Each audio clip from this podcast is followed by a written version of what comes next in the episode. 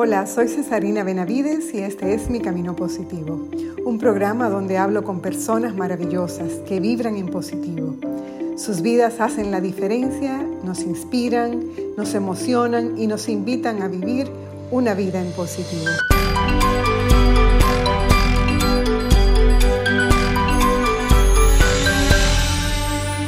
La fe es un regalo de Dios que no se consigue, se recibe.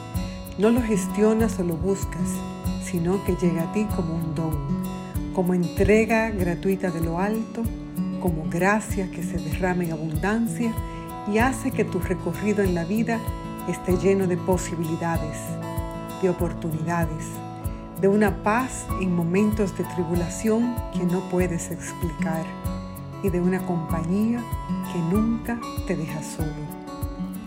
Tener fe es imprescindible para reconocer los pequeños milagros que suceden a nuestro alrededor cada día, pero también para llamar por su nombre a aquellas manifestaciones sobrenaturales que tanto en los tiempos antiguos como en los de ahora, Dios es capaz de producir en los seres humanos para salvar sus vidas, restaurarlas y ponerlos como testimonio en medio del mundo para aquellos que aún no creen.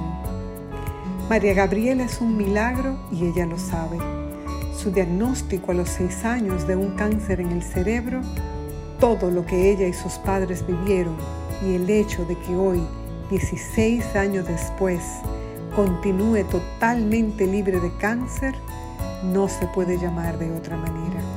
Gaby está viva por la misericordia de Dios y vive una vida plena, feliz y consciente de que ella es un regalo y así vive, regalando amor a los demás, sirviendo a los demás y siendo ejemplo de fe y confianza en Dios.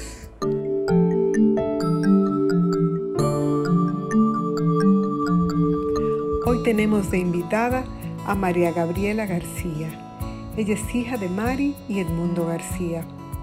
Con Edmundo Hablábamos en el episodio 15 de la segunda temporada y nos contaba cómo vivió ese momento cuando supo que su hijita de 6 años tenía un tumor en el cerebro.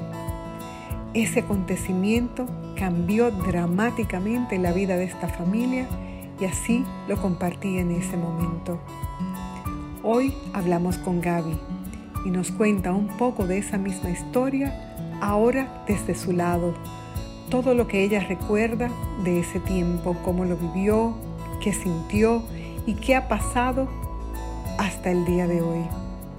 Gaby es ya una joven de 22 años, estudiante universitaria y apasionada de su carrera, amante de la naturaleza y de la cocina, llena de sueños y poseedora de una hermosa sonrisa con la que va por el mundo repartiendo alegría Piensa transformar el mundo con su vida, pero sin prisas, un día a la vez. Conversar con ella tocó mi corazón y mis fibras más íntimas.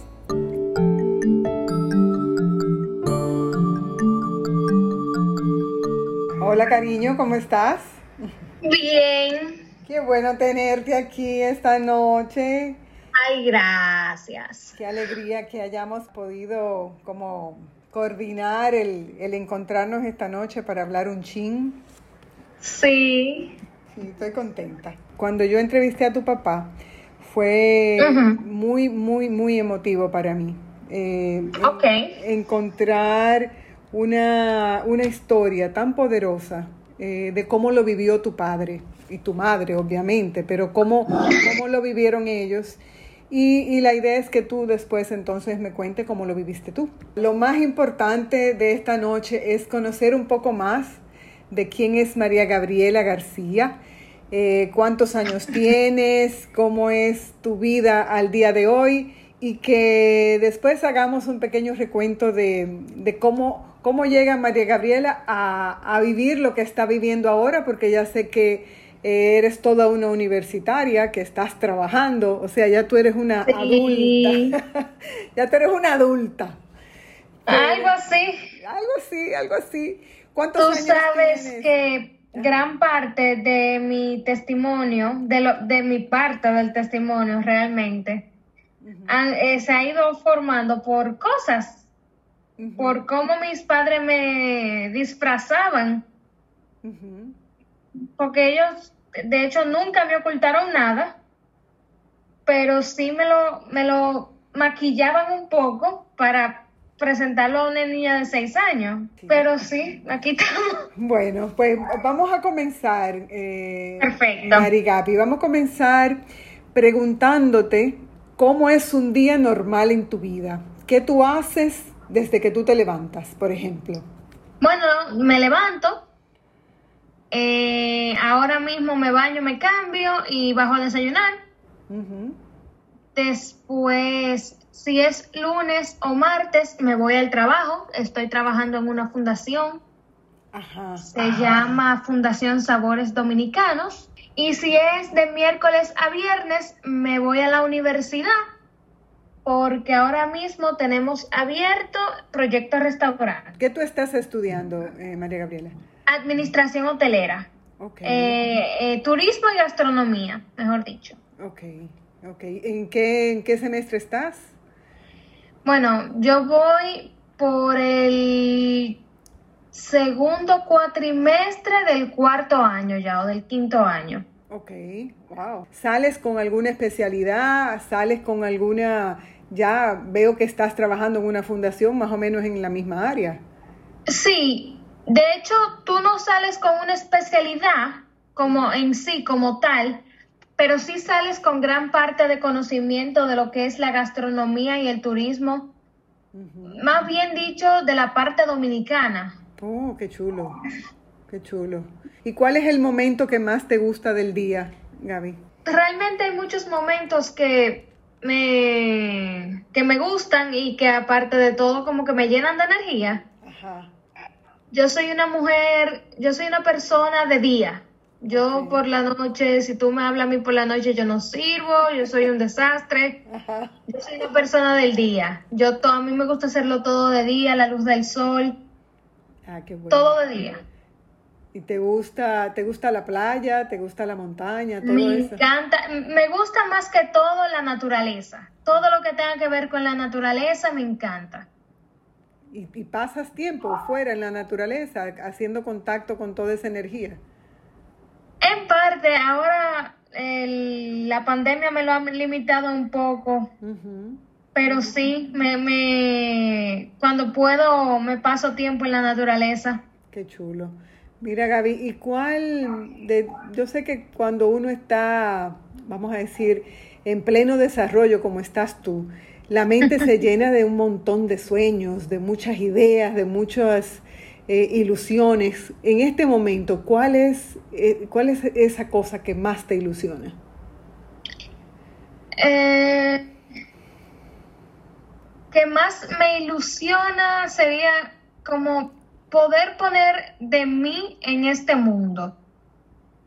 Como lo que estamos viviendo ahora mismo en este país, como que no es lo que a mí me gustaría vivir. Eh, tanta delincuencia, tantos robos y tantas cosas, como que si, si fuera por mí, yo cambiaría gran parte de todo eso. Entonces, para poder tener un futuro mejor. Esas son una de las grandes ilusiones que tengo. Pero también poner mi pastelería o algo por el estilo, o tener mi finca. ¿Cómo así? Espérate. Eh, ¿Tu finca? Eh, ¿Qué va a haber en esa finca? caballos, perros, gatos, eh, ah. patos, cerdo, todo, oh. flores, siembra. Oh, qué chulo. O sea, ese, eh, por ahí va tu, tu vocación de estar dedicada. Eh, eso sería algo que a ti te gustaría hacer en la vida, dedicarte a... Sí, sí, sí. Me encanta lo que es la naturaleza. Soy amante a los perros y a los caballos, pero todo lo que es con naturaleza, todo lo que es al aire libre, todo eso me encanta. Yo, a mí me decían hace un tiempo, antes de entrar a la universidad, que, estudiara veterinaria, que yo para eso yo daba, que sí, que estudiara veterinaria. y yo realmente para estudiar veterinaria, hay una sola cosa que a mí no me permitió estudiar veterinaria. Ajá, ¿qué era? que era que no me gustan las inyecciones. Ah, ahí hay un tema. Entonces yo decía, si yo no me puedo inyectar a mí, ¿cómo yo voy a poder inyectar a un pobre perrito? No hay forma. Ya, ya, ya, ya. Pero todo lo que es la naturaleza, todo lo que es al aire libre, todo, todo, todas esas cosas a mí me, me, me llaman. Te hacen feliz. Sí. Qué chulo. Y tú, si tú recordaras, o sea, eh, de las cosas que te, que te más te gustaban de cuando tú estabas pequeña, ¿qué, qué sería eso? Bueno, recuerdo un momento que tuve con mi hermanita, que es una de las, de las cosas que aún ahora me acuerdo y que atesoro muchísimo porque son uno de los momentos más felices que pasa. Mi hermanita es todo para mí. Ay, qué bella. ¿Qué edad tiene tu hermanita? Mi hermanita tiene, ahora mismo yo tengo 22, 18 años. Ok. Y una de las cosas que yo más atesoro fue un momento que pasé con ella en Disney, en la cual nos maquillaron, nos vistieron de princesa, nos tiraron fotos con las princesas. Qué lindo. Eso es uno de los recuerdos que yo tengo lúcidos todavía de aquellos tiempos. Ay, pero qué bello. O sea, el poder recordar eso y, y tenerlo tan cerca de tu corazón es una cosa preciosa. Sí, sí. Qué chulo, qué chulo. ¿Y de tus padres? ¿Qué tú recuerdas de tus padres cuando tú estabas chiquita? O sea, ¿qué? Bueno, recuerdo, yo siempre, yo con mi madre tengo una conexión increíble. O sea, no hay cosa que a mí me pase que yo a mi madre no se lo cuente. Y con mi papá es un amor incondicional. Siempre han dicho que si una, si una pareja tiene una niña hembra, siempre se va a llevar mejor con el papá. Y si tiene un niño varón, se va, a llevar, se va a llevar mejor con la mamá. Pero con mis padres yo tengo una conexión increíble. Con ambos. Eh, sí, con ambos. Yo recuerdo en aquellos tiempos, yo chiquita, mi papá se ponía siempre de payaso y de chistoso, aunque sea para sacarme una sonrisa. Pero él siempre hacía el cómico. Estuviéramos donde, estuviéramos donde estuviéramos, o sea, él siempre hacía el cómico. Qué chulo, qué chulo. Y eso siempre me, me, me llenaba de alegría y de emoción y de pasión y todo eso. Qué chulo. Realmente eh, ustedes como familia es una, es una belleza verlos juntos, porque siempre, bueno, eso que tú dices, esa conexión, uno la puede ver, uno la puede ver. Eh, yo que los he visto a ustedes desde que ustedes estaban pequeñas, ahí en, en, misa y demás, y, y, y ver como esa relación tan, tan especial, tan especial con ustedes dos, que realmente es muy lindo verlo. Muy bonito verlo. Mira, Gaby, eh, realmente a ti te pasó algo bien, bien inusual, bien fuerte y bien, vamos a decir, eh, trascendental en la vida de una niña. Tú tenías seis años y, Sí. y pasó algo que cambió la vida completamente de tu familia y la tuya también. Sí, sí, sí. ¿Qué, o sea, ¿qué tú recuerdas, eh, María Gabriela, de, de lo primero que tú recuerdas de, de cuándo comenzó toda esta situación en tu vida? Bueno, mira, yo recuerdo que en ese tiempo, por ciertos dolores de cabeza que yo me estaba quejando, yo dormía con mis padres. Yo dormía en la cama de mis padres. Y yo iba a entrar a una escuela nueva, ya yo iba para primero de básica. Y mis pa en la escuela, antes de tú entrar, te exigía hacer un examen de la vista del alumno. ya fuera por si necesitaba lentes o por si sufría de jaquecas o de migrañas o cualquier cosa, resolverlo antes de entrar al colegio. Y mi mamá pensó que era problemas de la vista y me llevaron a donde un oftalmólogo, que de hecho es mi tío, y él me dejó de última y me hizo un examen profundo de la vista. Me acuerdo que era bien tarde, era muy tarde. Y cuando él me hace ese examen, él ve una masa extraña en la cabeza. Él no sabía en ese momento qué era.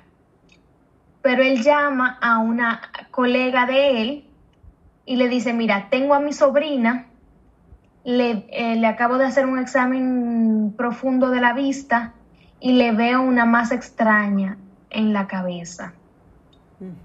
La amiga de mi tío estaba cerrando el consultorio en ese momento y volvió a abrirlo y le dice, envíamela para acá. Eran como, era tardísimo, no recuerdo bien la hora que era, pero era tardísimo. Y ahí empezó todo. Y tú, o sea, ese día fueron donde la doctora y ella lo, o sea, tu mamá... Ella me mandó a hacer una resonancia. Esa misma noche fueron donde ella y, te, recomendó que te hicieran ese estudio ya, eh, una resonancia magnética. Y fueron y lo hicieron. Inmediatamente, ¿qué pasó cuando fueron a hacer entonces esa, esa resonancia, Gaby? Bueno, me hicieron la resonancia, volvimos donde ella, entonces ella no sabía qué decirnos, porque no sabía si era un quiste o era cáncer o era un tumor. Entonces, entonces ella no estaba bien clara de qué decirnos, porque no estaba bien clara de lo que era. Pero ella estaba clara que había que, que, había que operarlo. Y empezamos a buscar sugerencias de dónde operarme, de, de, dónde hacerlo, de cómo hacerlo y todo eso. Y mi tío le dijo a mi papá, llévatela fuera.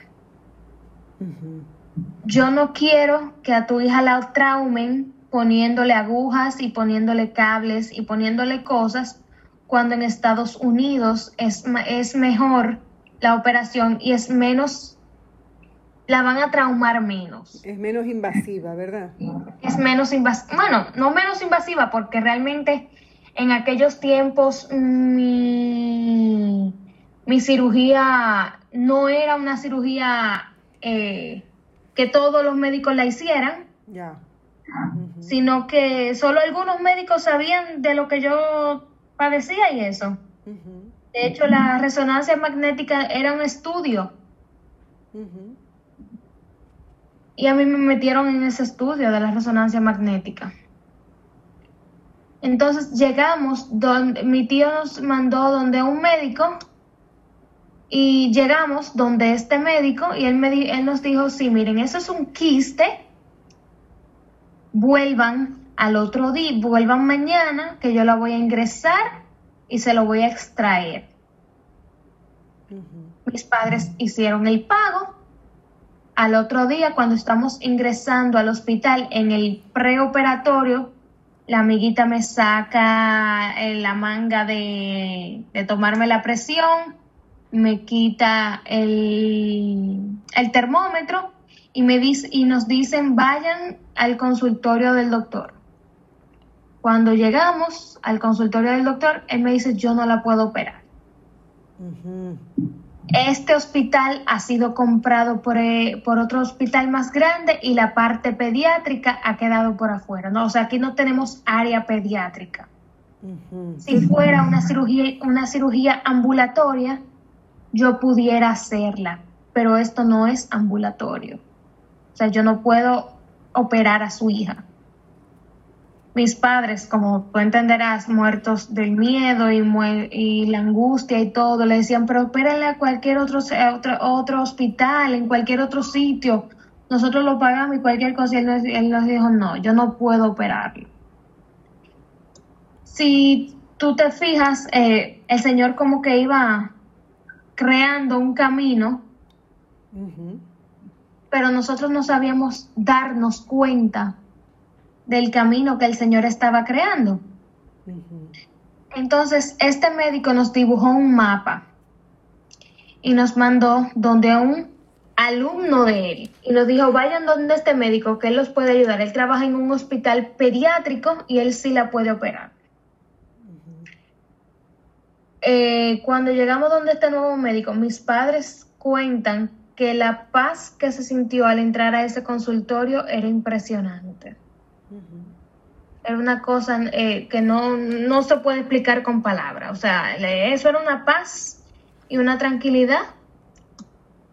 Y él tomaba las, eh, las resonancias, los MRIs, y los ponía y él le dice, eso no es un quiste, eso es un cáncer. Ay, Dios mío. Y si el médico hubiera hecho la cirugía que él iba a hacer, su hija no sale del consultorio. Dios mío. Y mamá le dice, ok, ahora, ¿qué usted nos recomienda hacer? O sea, ¿qué usted nos recomienda, qué, usted puede hacer por nosotros? Y él le dice, bueno, mira, hay que sacarlo, de alguna manera hay que sacarlo, yo la voy a operar, pero yo no sé qué va a hacer de ella después de la cirugía. ¿Cómo, así, Gaby? Bueno, él eh, podía dejarme paralítica, yo podía quedar eh, mal del habla, porque estaba en la periferia frontal derecha. Y tú sabes que el cerebro se divide, la parte izquierda eh, maneja algunas cosas y la parte derecha maneja otras. Así, así es. Entonces, la parte derecha maneja la, eh, la parte de, los recuerdos, del pensamiento, de, la atención. Entonces, él hizo esa primera cirugía en la cual él no pudo sacar el tumor completo por tres razones. El tamaño que tenía el cáncer era increíblemente grande. El cáncer se había como desbaratado y había partes que se habían entrado en el cerebro. Y cada vez que él cortaba, el cáncer sangraba. Y él cortaba y el cáncer sangraba.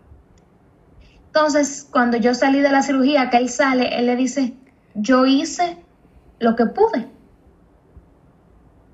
Su hija va a vivir, pero hay que vivir día tras día, día tras día, día tras día. Yo viajo con un pasaporte español, lo que significa que cada tres meses yo tengo que salir de Miami tenga, eh, pase lo que pase, yo tengo que salir de los Estados Unidos. Aunque, aunque entre el otro día, yo tengo que salir. Pues volvimos a los tres meses y a los tres meses cuando volvimos, el tumor había tomado el doble del tamaño. Ay, Dios mío. Y él dijo, yo tengo que volver a operarla. Pero como les dije al principio, los días hay que vivirlo día tras día, día tras día. Yo la voy a volver a operar, pero hay que vivirlo día tras día. Pues mi papá regresó a resolver un par de cosas, a ver con quién iba a dejar la casa, con quién iba a dejar mis hermanos y todo eso. Y el día que mi papá regresaba a los Estados Unidos, llama a mi mamá. Y mi mamá le dice, Pocholín, a Gabriela le dieron todos los síntomas anoche. Vómito, dolor de cabeza, náuseas, mareos, todos los síntomas le dieron anoche. Yo llamé al doctor y él me dijo que entráramos por emergencia. En Estados Unidos, cuando tú entras por emergencias a un hospital con una dolencia real, hay que atenderte. No importa si tú tienes una nacionalidad diferente, no, no importa si tú eres indocumentado, no importa, ellos tienen que atender tu dolencia. Pues así lo hicimos, entramos por emergencia y había un equipo esperándonos y él volvió a hacer una, eh, hizo una segunda cirugía y pasó lo mismo. Y volvió a sacar una pequeña parte del tumor y la otra parte lo dejó ahí. Cuando yo salgo de la cirugía, ya yo había pasado por cuidados intensivos y todo. Mis padres están eh, llorando, comiéndose las uñas y de todo y cuando ellos tienen una enfermera ya que habla español, que es la que nos ponen siempre, cuando eh, mi papá iba a entrar a la habitación, que la enfermera viene saliendo, que le dice a mis padres, ¿y por qué ustedes están así? Mis padres dicen, ¿y tú no ves a Gaby? Gaby está al borde, Gaby, Gaby, Gaby se nos va a ir. Y ella le dice, pero ella me acaba de decir que ella se llama María Gabriela, que su mamá y su papá se llaman Pocholín y Mari, y que su doctor se llama Ragged, y que ella vive en Santo Domingo. O sea que mi, mi memoria estaba intacta. Intacta. Todo lo que ellos pensaron que a mí me podía suceder estaba intacto. Yo salgo del hospital, regreso con mi familia, que es donde me quedo allá, y vamos viviendo día tras día, como él decía, día tras día. Y él le dijo a mis padres, ella va a durar como máximo dos años. Pero hay que vivir día tras día, darle la mayor felicidad que ella pueda tener, pero vivirlo día tras día. Pues así fuimos viviendo día tras día, yo me iba a chequear cada tres meses, después cada seis meses y todo eso, y una noche yo estaba dormida profundamente. Y en la noche se me aparece una imagen de una señora Yo no la conocía así muy bien, pero se me apareció y me habla y me dice, Jesús mi hijo, el que murió en la cruz, te ha sanado. Y dile a todos los niños enfermos que Jesús mi hijo, el que murió en la cruz, los va a sanar. En ese momento yo me despierto espantada, mi mamá también se despierta, hablamos de eso y nos volvemos a dormir. Al otro día íbamos para la casa de un familiar, amigo de mi mamá que vive allá, y pasamos por al lado de un cementerio. Y yo voy durmiendo en el carro y, de repente me levanto y le digo, mami, yo quiero entrar ahí. Y mi mamá se asusta y me dice, un cementerio, Gabriel, ¿y para qué tú quieres entrar a un cementerio? Y yo le digo, para darle gracias a la señora que se me apareció y me habló. Ella me dijo esa parte de que le dijera a los niños enfermos porque yo no pedía por mí. Yo le decía a mi mamá, yo estoy sana. Yo pedía por todos los niños enfermos. Ya en ese tiempo a mí me estaban dando la radiación, la quimioterapia y la radioterapia. Y después del can, después de ese, después de ese sueño, cuando volvimos al hospital, mis plaquetas estaban por debajo del suelo. Estaban tan, tan bajitas que ni la pastilla de la radiación me podían dar. Y yo salía del hospital y las plaquetas me volvían a la normalidad. Y yo entraba al hospital y las plaquetas me bajaban. O sea, como una, una, algo te impedía que tú... Que yo tomara la radiación. De hecho, mis padres cuentan que a ellos los llamaban y le decían, tú estás matando a tu hija con, e, con la radiación. Deja de darle la radiación. ¿Qué edad tú tenías en ese momento, eh, Gaby? Como siete años, siete, siete u ocho, siete. Cuando el médico dice aquí pasa algo raro, yo tengo que chequearla porque está pasando algo raro. Él hizo otra resonancia y lo que él había dejado de tumor no estaba.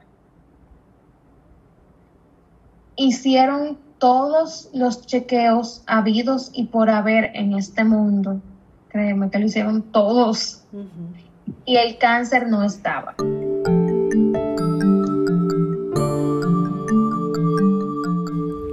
Toda crisis tiene tres cosas, una solución, una fecha de caducidad y una enseñanza para tu vida.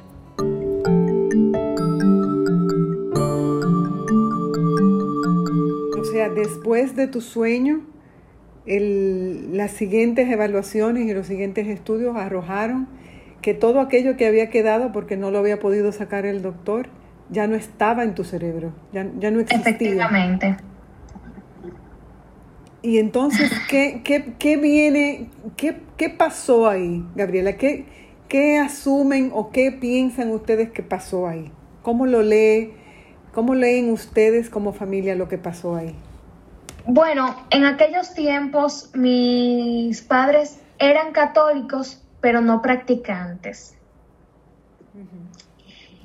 Y recuerdo escuchar a mi papá que un día en el hospital él estaba caminando por los pasillos del hospital y se topa con un cuartico que de arriba dice capilla. Y él entra y empieza a discutir y a pelear con el Señor y discute y pelea y discute y pelea y discute. Y cuando él ya se le paran las palabras, se, se recuerda de algo que le dijeron aquí, que una amiga le dijo, y él repitió las mismas palabras, pero de una forma diferente ya él había llorado, ya él había peleado, ya él había eh, gritado, ya él había hecho de todo. Y él le dice, Señor, tú me entregaste esa hija un día. Si tú decides llevártela, yo te seguiré amando. Si tú decides dejármela, yo administraré su vida. Y ahora mismo somos tan practicantes que papi es acólito, mami es... Todos estamos metidos en la iglesia. O sea, fue, nosotros lo vemos como un testimonio, como un milagro. Es un milagro, es un milagro. Es un milagro.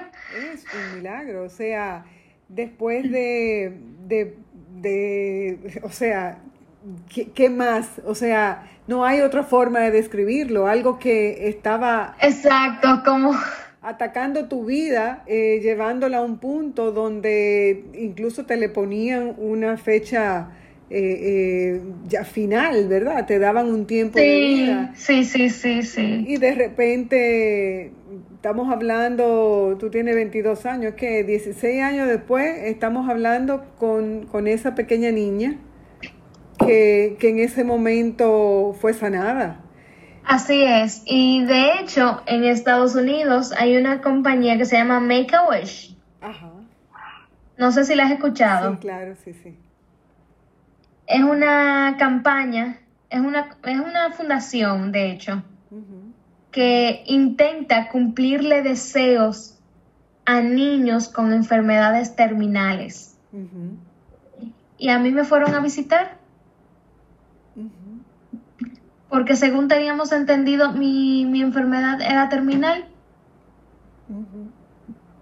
Y aquí estamos, 16 años después, todavía aquí. Dando, dando testimonio, y no solo testimonio, porque yo te escucho, María Gabriela, y yo, o sea, siento que la piel se me eriza, porque yo estoy hablando con un milagro viviente, o sea, no estoy hablando...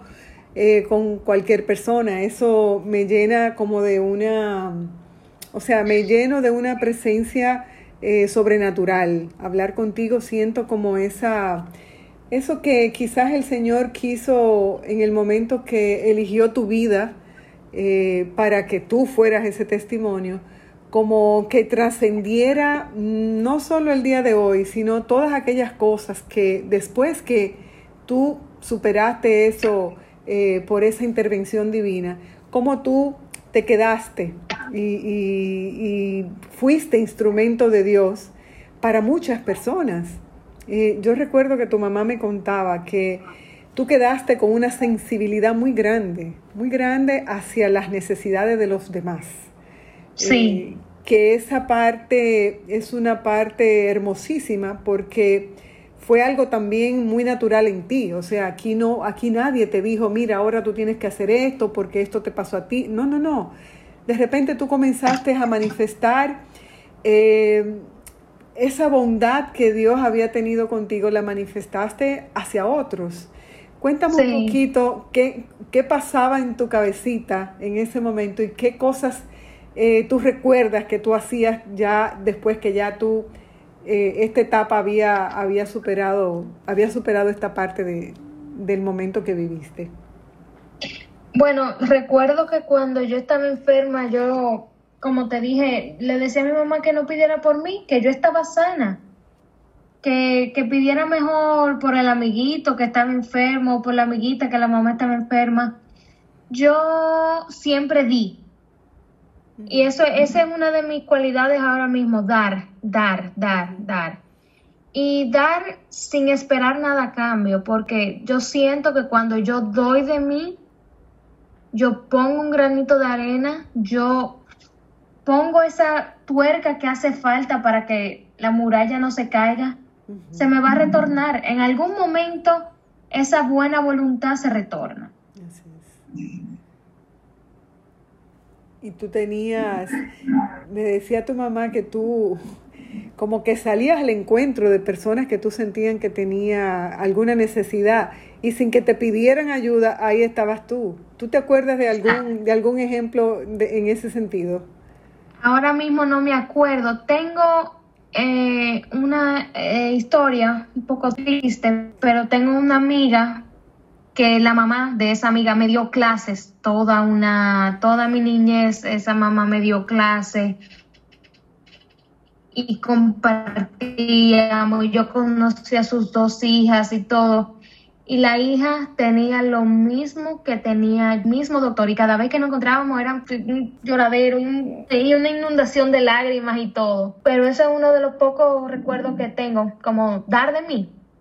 Pero no, no contado mi testimonio a personas que siento que lo necesitan Ah, esa parte yo creo que sí, que esa parte era la que, la que también me contaba tu mamá, que tú sentías como esa necesidad de compartir tu historia con personas que pudieran como recibir esa, esa, esa bocanada de esperanza, ¿verdad? Que esa que tú recibiste, esa certeza que tú tenías en tu corazón, de que tú estabas sana y eso, esa forma de de aceptar lo que te estaba pasando, tu confianza en Dios era mucho más grande porque ya en tu mente y en tu corazón ya tú estabas sana.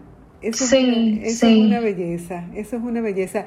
Y Marigaby, después de eso, tú tuviste que volver por mucho tiempo, ya después te declararon completamente sana, tú no has tenido que volver nunca más a, darte ningún Sí, yo he tenido que volver. Ajá. Después de la segunda cirugía eran cada tres meses, después cada seis meses, después me lo movieron a un año. Y el año, el año, sí, el año pasado ya me lo movieron a cada dos años. O sea, tú vas todos los, tú ibas todos los años y ahora a partir del año pasado tú vas cada dos años y un seguimiento interanual, ajá. Ajá. Y eso siempre te hacen un scan, te hacen una, evaluación. Me hacen un, un MRI, eh, que ahora mismo lo estoy llevando. Antes me lo hacían allá, pero ahora mismo lo, estoy llevando de aquí.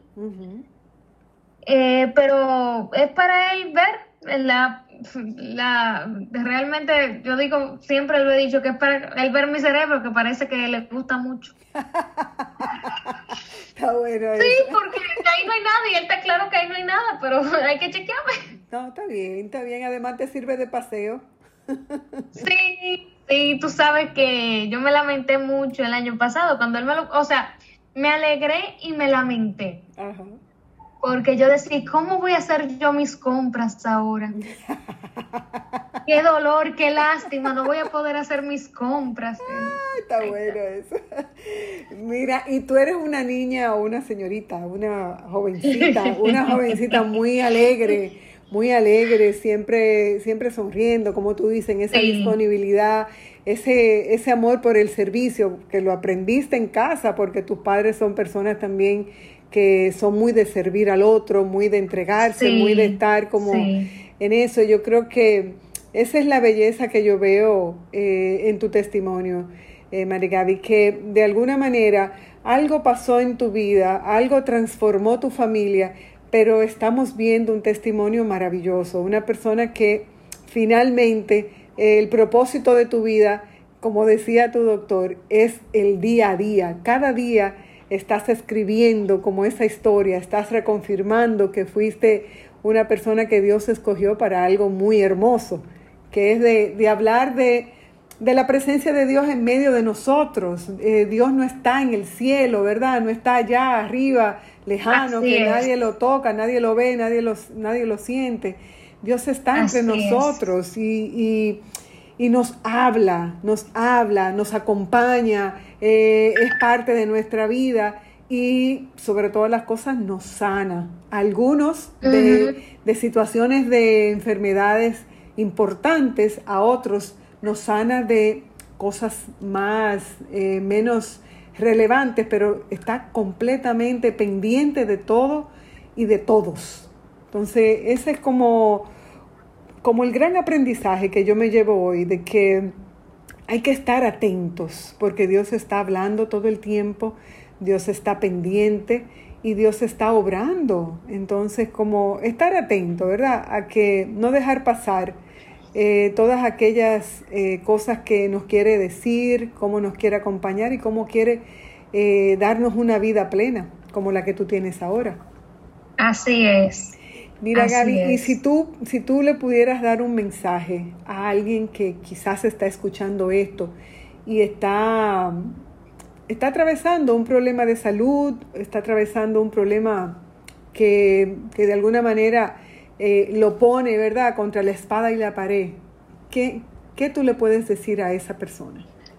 Que no se rinda, que dé todo de sí y que lo ponga en manos del Señor. Eso es todo el Señor todo lo puede y todo, todo, todo. Yo, en ese momento realmente yo no tenía una visión bien clara de quién era el Señor, pero ahora mismo yo todo, si algo me vuelve a pasar, todo, todo lo pongo en el Señor. Amén. Y que no se rinda, que dé todo de sí, todo. Bueno, eh, María Gabriela, me has dejado o sea, eh, me has dejado, sí, eh, me quedo muy, muy tocada por tu testimonio.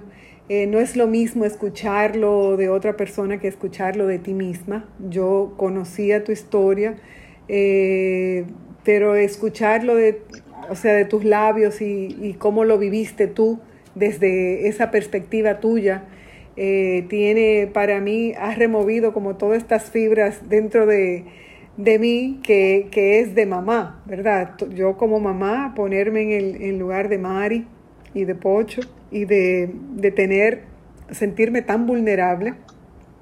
Y podía, mientras tú contabas, yo me sentía muy, muy vulnerable porque eh, ese no, no, es un momento que ninguna madre quiere vivir. Sin embargo, eh, podemos ya ahora celebrar que tú estás sana, eh, celebrar que te has convertido en una tremenda mujer, que llevas una vida con propósito y que valió la pena, aunque hayas tenido que pasar por ese, ese túnel oscuro y ese trago amargo. Eh, Dios hace todas las cosas hermosas y las hace bien. Entonces esto, en el plan perfecto de Dios, esto estuvo como tenía que estar. Así es que nada, mi amor, muchas gracias por compartir un poquito de tu vida conmigo y con los que nos escuchan. Espero que sea de bendición para todo el que, el que encuentre este audio en algún momento, que sea de bendición y que tal como tú nos invitas, que nunca, nunca se rindan. Amén. Amén. Tú sabes que te iba a hacer una pequeña anécdota que ahora es eh, como, para mí por lo menos, es graciosa pero en aquellos tiempos no lo era. Que era que mami se sentaba al lado de mi cama a hacer rosarios. Y mami no dormía, y mami no comía, y mami no iba al baño, y mami nada. Mami era sentada al lado de mi cama haciendo rosarios. Y un día se acerca papi a, a donde mami le dice, Mari, párate, ve al baño, come algo, bebe agua, haz algo. Y mami le dice, pero tú no te vas a dormir. Y mami sale de la habitación y a los 15 minutos, cuando mami regresa, está papi roncando por un lado y roncando por el otro. Ay, claro, porque imagínate tú. Claro, porque no, no, no, no, no, no, no vamos a desaprovechar ese cómodo sillón. Qué bueno, qué bueno que, que como tú dices, ahora lo puedes recordar eh, con una sonrisa, con una sonrisa y, y, bueno, yo me imagino también, por, por fe lo sé, que todos esos rosarios son parte eh, importante de esa sanación tuya. Definitivamente. Bueno, Gaby, pues nada, mi amor, eh, gracias por tu tiempo y que Dios te siga dando una larga vida, abundante, bendecida y llena de frutos para que mucha gente pueda escuchar tu testimonio y para que tú también puedas seguir tocando sus vidas como lo has hecho hasta ahora. Amén. que así sea. Amén. Pues un abrazo grande y nada, descansa. Igual. Gracias, mi amor. Un besito a tus padres. Dile que los amo, que muchas gracias por... Y saludo a todos por allá. Gracias. Dile a tus padres que gracias por, por dar, traer al mundo a alguien tan extraordinario como tú.